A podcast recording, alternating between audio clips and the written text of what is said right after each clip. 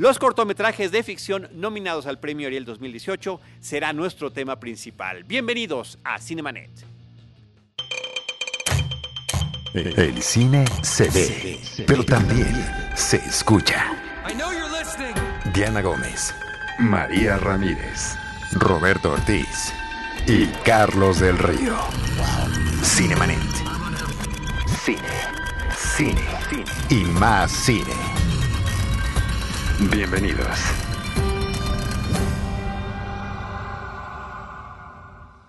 www.cinemanet.com.mx es nuestro portal, un espacio dedicado al mundo cinematográfico. Yo soy Carlos del Río y a nombre del equipo Cinemanet, a cargo de Paulina Villavicencio, les doy la más cordial bienvenida. Agradezco a nuestro productor en el IMER, Enrique Gil, donde estamos grabando este episodio, todo su apoyo y el de el equipo del Instituto Mexicano de la Radio. Y le quiero dar la más cordial bienvenida de vuelta a los micrófonos de Cinemanet a nuestro querido amigo Jorge Magaña. Muchísimas gracias, Jorge, director de Shorts México, que nos ha acompañado en dos episodios previos eh, para platicar de los cortometrajes documentales y de los cortometrajes de animación. Y ahora regresa para platicar de los cortometrajes de ficción. Sí, pues aquí estamos. Muchísimas gracias por, por la invitación. Y de nueva cuenta, eh, como lo hicimos en los episodios pasados, eh, mencionar que Shorts México promueve los cortometrajes a lo largo de todo el año, no nada más con el festival que se lleva a cabo eh, de manera anual desde hace tanto tiempo, pero también sumándose en este caso a la Academia Mexicana de Artes y Ciencias Cinematográficas y a muchos espacios de distribución para que el público tenga la oportunidad, cosa que antes no se podía, que el público eh, cinéfilo tenga la oportunidad de ver en diferentes plataformas, ya sea en la televisión, en faros, en foros, en Cineteca y en otros espacios, los cortometrajes nominados al Premio Ariel. Sí, estamos, eh, gracias a la academia, este, organizados. Llevamos ya un tiempo, empezamos proponiendo de alguna manera el exhibir los, los cortometrajes de, en las diferentes categorías que estaban nominados al Ariel y después propusimos a la academia y ellos gustosos y cada vez han estado más, más empáticos con realizar este tipo de, de exhibiciones e inclusive ellos se han expandido para, para hacerlo. Que eso es Lo cual está padrísimo. Sí, sin ¿no? duda. Porque además eh, tener la oportunidad de ver esos trabajos que han sido reconocidos por la gente que hace cine, por los miembros de la academia, eh, digamos que ya vienen con un filtro muy interesante, pues bueno, nos, nos acerca a trabajos de, de gran valor. Y creo que en estos eh, cinco películas de, de cortometraje de ficción tenemos cosas muy interesantes. ¿Con cuál vamos a arrancar, Jorge? Sí, pues mira, estamos ya viendo el, futuro de, de la industria cinematográfica Sí, mexicana. Y el presente también, ¿eh? porque también me parece eh, padrísimo que gente que trabaja, que ya está instalada en la industria, viene y dice, también vamos a hacer cort- cortometrajes, ¿no? Ahorita que platicamos de apuestan. los casos Sí, en pues, especial. ¿Qué te parece si empezamos con un corto que es del, del- de la UNAM, del CUEC? Se llama Chambelán y su director es Fabián León López. Este, este cortometraje que podemos ver eh, que es eh, una historia citadina, ¿no? Bueno, citadina lo estoy escuchando como si hablara del cine de la época de, de oro, ¿no? Eh, urbana, Ajá. ¿no? Donde un joven no se sabe la situación porque tiene que escapar, está viviendo como unos suburbios de, de- de la ciudad, nos imaginamos que es la, la Ciudad de, de México, que podría ser cualquier otra ciudad, Sí. y, y cómo tiene que escapar, cómo está buscando dinero y está escapando de algo que, que hizo mal, pero también en ese, en ese día pues tiene que ser como chamelán y es lo que se mezcla por esta, esta, esta parte que también es muy característica de, nuestra idiosincrasia. Creo que este corto que dura 13 minutos eh, nos, eh, nos va dando sorpresa tras sorpresa conforme se desarrolla. Creo que tiene un excelente ritmo. Es un corto que en este espacio tan breve de tiempo nos logra llevar una historia que entendemos tiene una serie de antecedentes que no nos queda claros cuáles son, pero que se sienten sustentados, ¿me explico? Es como si llegaras a una película como a la mitad, Mm. pero por lo que comentan, ya entendiste qué es lo que había pasado previamente.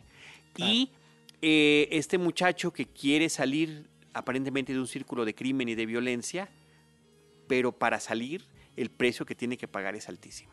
Exact- exactamente, cómo está obligado, cómo las circunstancias este, lo, lo obligan a, a eso.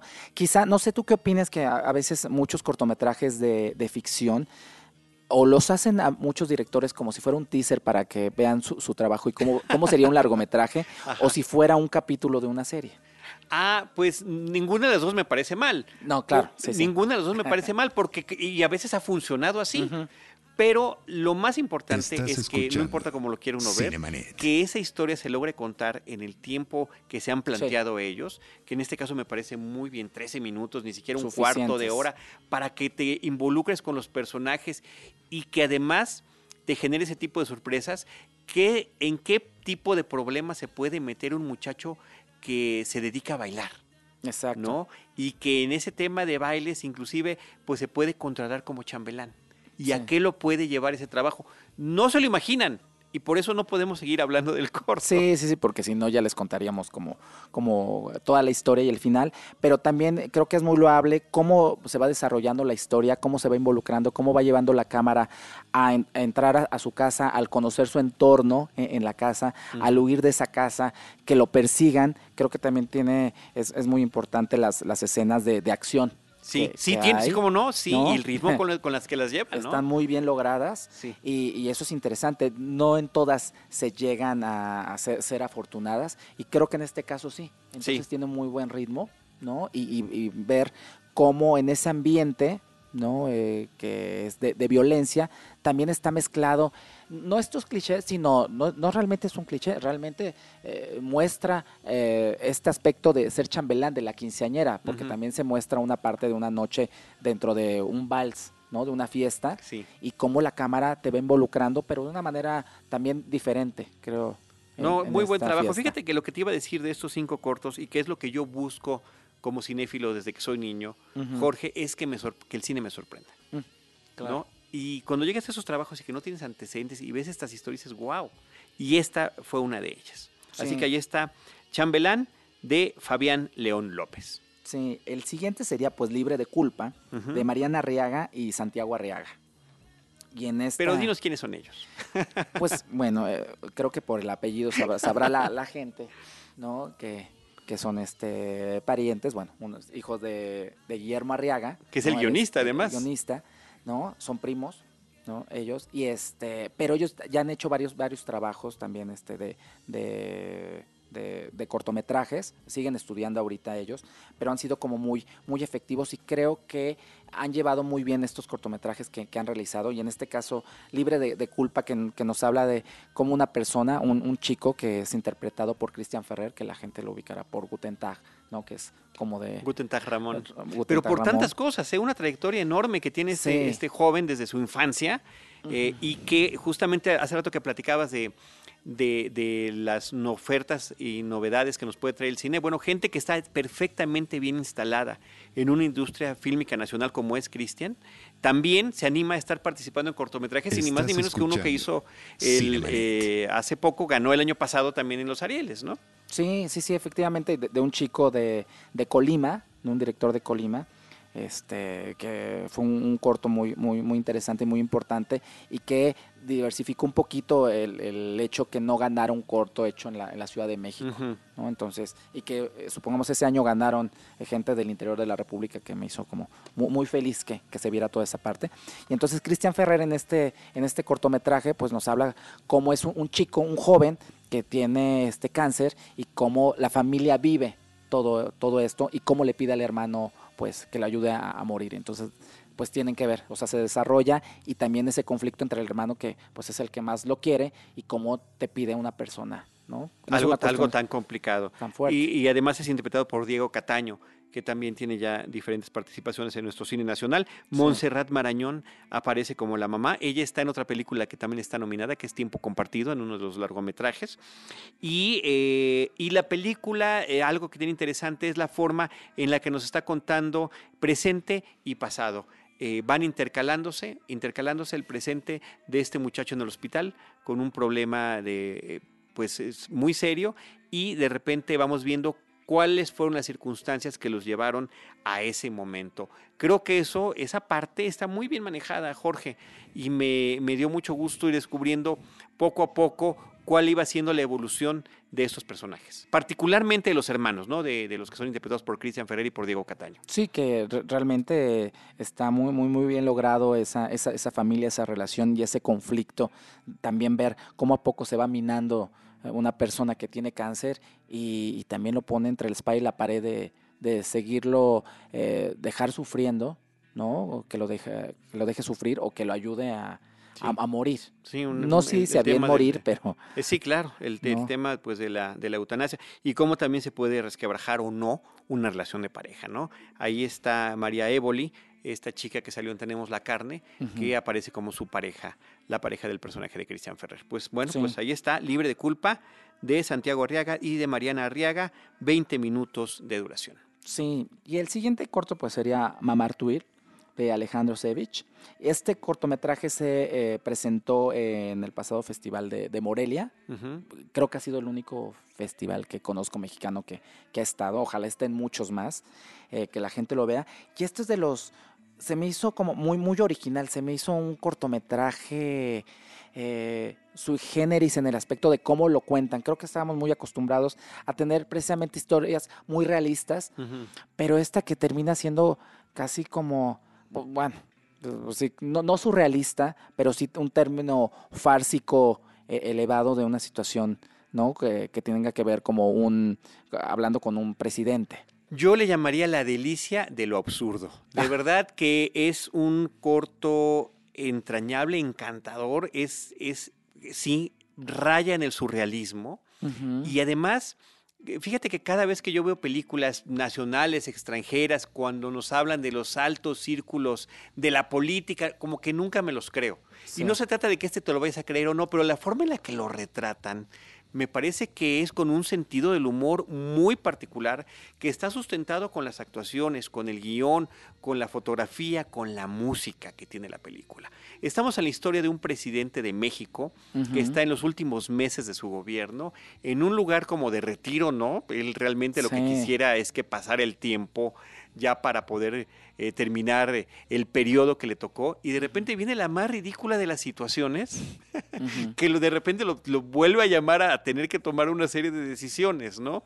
Ahí el trabajo que hacen de actuación José Mayar Jaspic, como este personaje que es como el subalterno que está secretario sí como el, que, se puede tener la comunicación directa con él sí y del presidente que es ni más ni menos que Jacobo Lieberman, el músico que habíamos mencionado en alguno de los episodios pasados, eh, haciendo farsa deliciosa, ¿no? Como este, además chistoso porque es, él es un presidente que lo que quiere es estar oyendo música, ¿no? Quiere estar pescando, quiere estar partiendo leña, o sea, está pasando el tiempo, ¿no? Y de repente viene una que, yo no quisiera mencionar cuál es la crisis que viene porque creo que es parte de la delicia y del famoso mamartuil del título que también es como indescifrable y que vamos conociendo en los primeros minutitos, porque además el corto dura 11 minutos, ¿no? E, y que vamos descubriendo, eh, y también todo este eh, tipo de personajes ceremoniosos que están alrededor de él, y cómo vamos escalando entre los diferentes niveles que hay, desde un una persona de intendencia que está tratando de limpiar la vitrina de una bandera de, México hasta el presidente de la República, ¿no? Y esa, cómo vamos escalando a través de diferentes personajes, pasando por el de Jaspic, que es como este que nunca se define qué es, pero efectivamente es como un, como un secretario particular. A mí me recordó un sketch muy bueno de Mr. Show with Bob and David de hace muchos años, que también escalaba así, eh, pero bueno, es otro contexto, es otro estilo. Esto eh, me parece que está muy bien trabajado, con mucha elegancia. En, en, el humor que maneja. Es mi favorito, ¿eh? sin duda por términos de originalidad, de humor, me podría, y no porque se parezca visualmente, porque no, no está tan simétrico, pero un poco el cine de Wes Anderson, ¿no? De estas cosas curiosas y raras en las que se ven involucrados sus personajes. Pues quizás hasta algunas paletas de, color que, haya por, por ahí, este, como tan perfecto en, lo que dices, pero creo que la palabra lo, lo, definiste muy bien en cuestión del, del absurdo. Sí. ¿No? De ver cómo este presidente, eh, que la primera escena lo encuentras escuchando música y bailando y bailando de una manera muy peculiar. No, sí. No, Entonces, no le quiero ni definir porque eso, eso también está padre. y llega este hombre y le dice, señor presidente, tenemos un problemón. ¿no? El Houston tenemos un problema llevado a otros niveles y bueno, el, el, el, aspecto surreal con este rancho, con diferentes animales. Una cebra, con un Y la explicación de la cebra también es sensacional. Alejandro Saevich es el es el director de este cortometraje, pero fíjate que también participa en el, en el tema de la música. La, la película eh, termina con una canción que se llama Le Chanson du Mamartuil, que él escribe y canta, ¿no? Y hecha con, con Jacobo Lieberman y con el otro músico que se me fue ahorita, Heidblum, ¿no? Con el que trabaja. Sí, su pareja. Su pareja de, con, los que ha trabajado casi siempre. No, qué, qué corto tan interesante, ¿eh? Sí, creo que es una bocanada de, aire fresco entre los cortometrajes, porque la mayoría de los cortometrajes, obviamente, creo que lo, importante es la diversidad temática, técnica y estética que puede haber en un corto y también la diversidad eh, que puede haber en las historias. Pero como es tan inmediato, de alguna manera se puede hacer tan inmediato, pueden reflejar las problemáticas sociales, económicas y políticas. Y, y entonces esto nos lleva como a un realismo ¿no? Este, Pero el, el, hecho que eh, haya esa creatividad y que lo permita un corto y que solamente en un corto, bueno, tendría que ser como un genio como Anderson para, para tener eh, una, película de ese estilo. Seguramente estarán influenciados por. Debe ser, posiblemente, pero, pero sea o no, de verdad que qué delicia. Y también no nada más la música que se compuso para la película, sino también la, selección musical. Por allá está una canción que se llama You're Adorable, You're Adorable de Perry Como, que abre también y cierra la película en este círculo que hay con el tema del presidente, que me parece que es encantador. Así que bueno, este Mama Actuil de Alejandro Saevich. Eh, Jorge es mi favorita para personal y, también mi favorita para que gane. y eso que no hemos llegado, ¿verdad? no, pero. A platicar las demás. Qué bueno que ya eh, cambiamos ahí la, dinámica.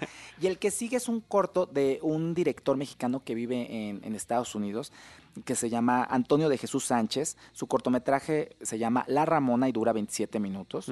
Es el más largo de toda esta camada, sí. Es el más largo, pero también creo que todos los que hemos hablado tienen el tiempo exacto para contar esa, esa historia. Ninguno eh, eh, se, ha pasado o le ha faltado. Exacto, o puede ser redundante o se enamoraron de las tomas. En eso de ficción. Exactamente, en, el, caso de, de, ficción. Pero también nos toca un tema que quizá hay gente que diga ya lo han tratado, que es sobre la inmigración, sobre la trata de blancas. Pero creo que este tema, eh, la actriz se me hace muy potente, eh, Gabriela Cartol eh, es, la actriz, acompañado por Gerardo Taracena que también algo que comentabas, si no tuvieran estos actores profesionales con experiencia, creo que no podían sustentarse estos cortometrajes de, este nivel. Sí, que, además la historia que está tratando es tremenda, ¿no? El coyote con una muchachita de 16 años que está llevando a los Estados Unidos, pero además como un tema de trata de blancas, ¿no? Exacto. Eh, y que la niña lo sabe, y que el papá la vendió, y, esto es la premisa nada más de la, de la historia. O sea, porque la película arranca cuando están en este, todavía en el desierto, ¿no? Y, eh, eh, y ella pues sabiendo lo que le puede esperar, pero que podría ser eh, peor de lo que imagina. Eh, y, personajes que de repente aparecen que no nos hubiéramos imaginado que podrían estar así, y decisiones que toma la Ramona del título. Eh, me parece que lo hace muy poderoso. Ahora, está la, no tengo yo el dato preciso, pero el corto inicia diciendo que está basado en hechos reales, ¿no? El, Que hay una fuente de, eh, que inspiró esta historia, una fuente real desafortunadamente. Sí, efectivamente, y, vemos todo ese proceso eh, muy, muy rápido, donde vemos allá eh, el, primero, subía a cruces en, en, en, pasar, pero que te, imaginas que tanto estaba sufriendo más, que tiene que, pasar todo esto, y una vez que llega a esta, a esta casa con el, con el coyote, que es Gerardo Taracena, pues ve, ya sabe lo que le va a pasar. ¿no? Y él, y, y, puede ser hasta acá, hay como en humor negro a veces este los comentarios que él hace de, de qué comer y que bañate y hueles feo y este también, bueno, es, es un excelente actor. Sí, no, es muy bueno, muy bueno. Pero no les podemos platicar más del final, que es inesperado, pero tiene que hablar también con el tema que es de trata de blancas y que ella vale más por ser virgen. claro, eso es, eso es aterrador. Es bueno, eso te, te, te deja un peso impresionante en, eh, a la hora de, estar viendo la película y Incluso de ver cómo el coyote se, controla precisamente se contiene, se, tiene que contener por esa razón. Pues ahí está esta tremenda película de La Ramona de Antonio de Jesús Sánchez. Que se me hace una, una gran producción, creo que está muy bien realizada, muy bien fotografiada. Sí se ve como una producción pues grande, americana, ¿no? Podría ser, este, y, es uno de, también de los que más me, me, gustan. Muy bien. Y el último, pues cerramos, ¿qué te parece? Con Oasis de Alex Uno, este, este cortometraje que también es eh, producido por el Instituto Mexicano de Cinematografía, donde vemos eh, una historia de, una mujer que va a buscar a, un hombre a un bar gay. Que se llama Oasis. Que se llama Oasis, que sí existe, está en la calle de, de Cuba, en el centro histórico y ese, ese bar se caracteriza precisamente por que vaya gente gay, pero que se pueda considerar que sean como eh, straight, que no se les, se les note. ¿no? Regularmente son hombres que son del interior de la República, de provincia o del estado, que inclusive van hasta con sombrero. Entonces, son de esos hombres que tienen esa doble vida a buscar. Y entonces, esta, esta señora lo va a buscar y lo encuentra bailando con otro hombre. Y, es la dualidad de la que está hablando la historia, ¿no? Eh, la mujer, y también es parte de la premisa, ¿no? Lo está buscando porque él ella sospechaba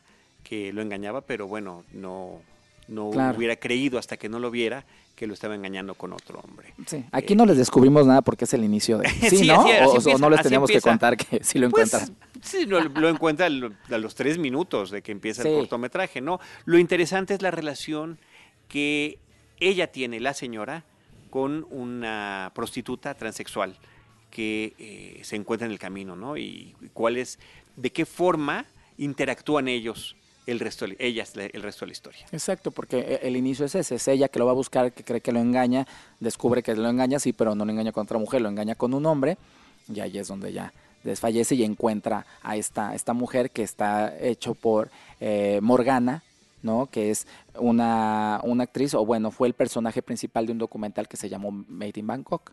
Muy bien. De Florencio. Pues otra, otra película que trae varias sorpresas, Jorge. Eh, pues las eh, películas eh, cortometrajes de ficción que comentamos en esta ocasión, nominadas el primer y el 2018, Mama Twill. Lo estoy pronunciando, como, lo estoy pronunciando como ellos lo ah, dicen. Yo pensé que lo estabas poniendo también en orden de cómo le vas. ah, no, no. Mama Twill, Chambelán, Oasis, Libre de culpa y La Ramona. Yo creo que Mamartuil, eh, sin duda es mi favorita, creo que va a ganar. ¿Tú quién crees que, que, que premie la academia?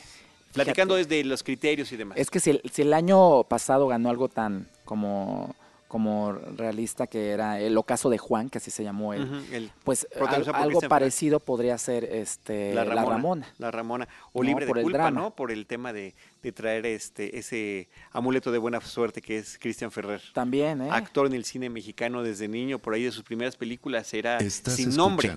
Y desde entonces una vez lo entrevistamos también en, eh, en Efecto TV y le digo, oye, ¿en qué película no ha salido con una pistola en la mano? y en esta también lo hace en, en, algún momento en esta de Libre de Culpa. Y, este año lo van a ver mucho más porque hay unos cortometrajes que estarán en Shorts México donde está él. Y bueno, nada más decir que fue dos veces ganador de mejor actor en, Shorts México. Muy bien, un gran tipo además. Este, por ahí busquen en YouTube, les ponemos en este episodio el link a esa entrevista. Es de las que más, de los videos que más se han visto, en nuestro canal de YouTube, la entrevista con Cristian Ferrer. Ah. Tiene algunos años la entrevista, pero la gente sigue acudiendo a ella. Ah, la tenemos que actualizar. Muy bien. Jorge, pues muchísimas gracias por acompañarnos. Con eso cerramos esta serie de tres episodios de Cinemanet dedicados a los cortometrajes. Este fue el de ficción, ya habíamos platicado de documentales y de animación.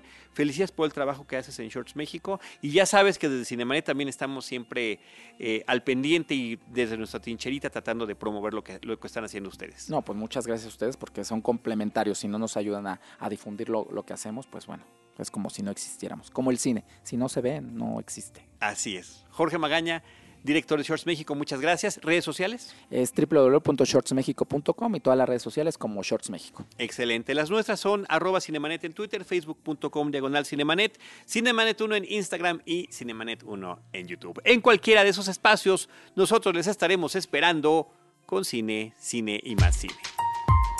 Esto fue Cinemanet. Los esperamos la próxima semana con cine, cine y más cine.